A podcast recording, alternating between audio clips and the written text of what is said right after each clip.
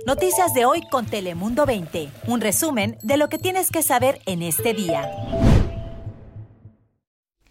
Bienvenidos a nuestro noticiero digital de Telemundo 20. Yo soy Melisa Sandoval y hoy podrán tener las noticias más importantes del día, resumidas en pocos minutos, a su disposición para estar informados en cualquier momento cuando lo desee. Así que empecemos. Cuando no hay pariente o no se puede asesorar por medio de pruebas de ADN o genéticamente de que estas personas son en realidad parentesco con el niño, se, se buscan casas ya sea por albergues para niños que no tienen sus padres este sábado llegó el primer grupo de menores migrantes a San Diego. Esto es el inicio del camino a su caso de asilo político.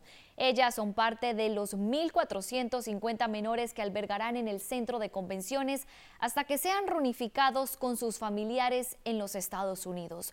Durante este tiempo, los casos de asilo político de cada menor estarán en proceso donde tendrán que comprobar la razón por la cual llegaron al país. Si se les niega asilo, tendrán que regresar a su país de origen. Y son varias las organizaciones locales que están ayudando a las niñas migrantes en el centro de convenciones. Y es que el proceso de reunificarlas con sus familiares podría tomar varias semanas. Mientras tanto, las pequeñas tendrán una serie de actividades y cuidados educativos para mantenerlas seguras, saludables y felices. La organización sin fines de lucro South Bay Community Service les brindará apoyo en estas áreas e incluso les estarán enseñando inglés. Así lo confirmó hoy la directora del programa. Aunque las pequeñas no puedan salir del lugar, sí pueden mirar por la ventana y apreciar una hermosa metrópolis de la ciudad de San Diego y hoy marcó el segundo día de vacunación en Tijuana. Fue una jornada intensa con una aplicación de más de 36 mil vacunas a los adultos mayores de 60 años. A diferencia de ayer, hoy solamente inmunizaron a personas que llegaban en vehículos, por lo que desde muy temprano algunos tijuanenses tuvieron algunas inconformidades. Venimos de otro lado, pero pues resulta que aquí a pie no, que todo, que el peatonal no, que nada más los que están en carro. Entonces muchas personas no tenemos carro. Varios que llegaron a pie buscaron una alternativa para no quedarse sin vacuna y es que empezaron a pedir a conductores desconocidos un aventón hasta llegar al módulo de vacunación. Antes de la una de la tarde en el estado Chevron la vacuna se había agotado. Alrededor de dos horas después concluyó en la universidad, sitio donde se espera aumentar la cantidad de dosis disponibles para la próxima semana. Mañana no habrá vacunación porque estaría llegando una nueva remesa de aproximadamente unas 70 mil vacunas. Toda la comunidad va a querer y no toda la, gente que, que, necesita, que quiere, porque sí, sí es necesario esa vacuna.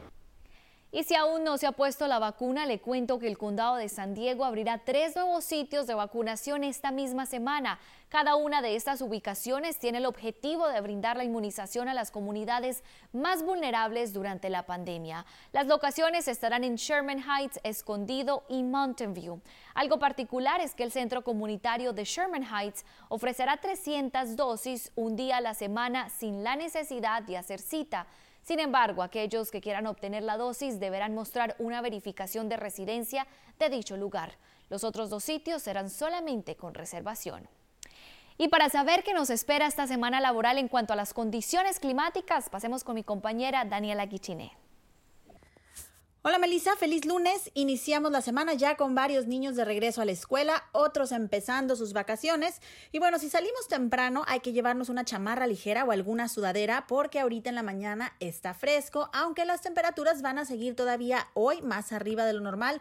Ya no van a estar tan elevadas como ayer domingo, que por ejemplo en el centro de San Diego registramos una máxima de 82 grados.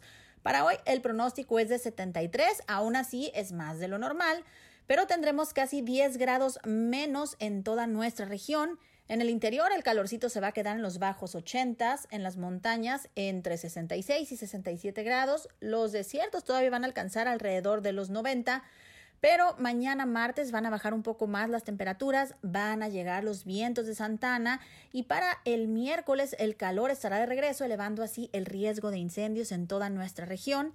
el jueves va a estar más agradable, viernes también y será el domingo de Pascua cuando las nubes y las temperaturas ya frescas, incluso un par de grados por debajo de lo habitual, estén de regreso. Así es que no guarden sus chamarras todavía, podríamos estarlas necesitando para la próxima semana, pero por lo pronto hay que aprovechar de estos días de sol y de calor. Hasta aquí la información de las condiciones del tiempo para la semana. Ahora vamos con Ricardo. Muchísimas gracias Daniela, espero que estés teniendo un buen inicio de semana y comencemos con historias del otro lado de la frontera y es que tremendo susto se llevó un padre en Tijuana luego de que un sospechoso robara su auto con sus hijas a bordo.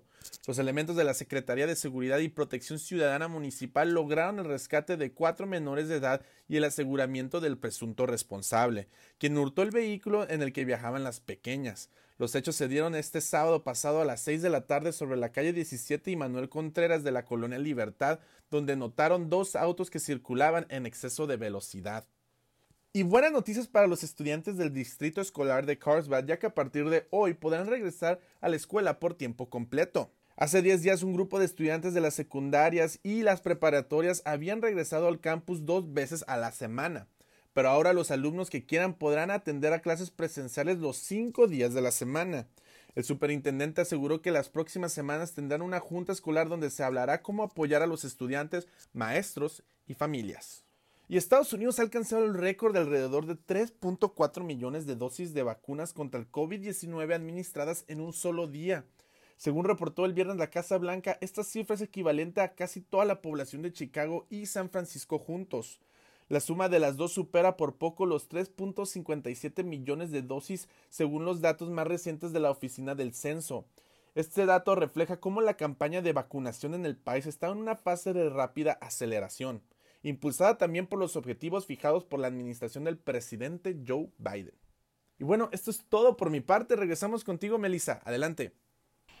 Gracias Juan Ricardo por ese reporte. Y en Jerusalén hoy decenas de creyentes celebraron el Domingo de Ramos, festividad que conmemora la entrada de Jesús en Jerusalén, dando inicio a la Semana Santa.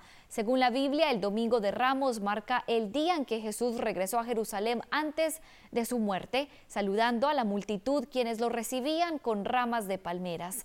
Este año, debido a la pandemia, las celebraciones fueron completamente diferentes, limitadas por las precauciones de salubridad para evitar la propagación del virus.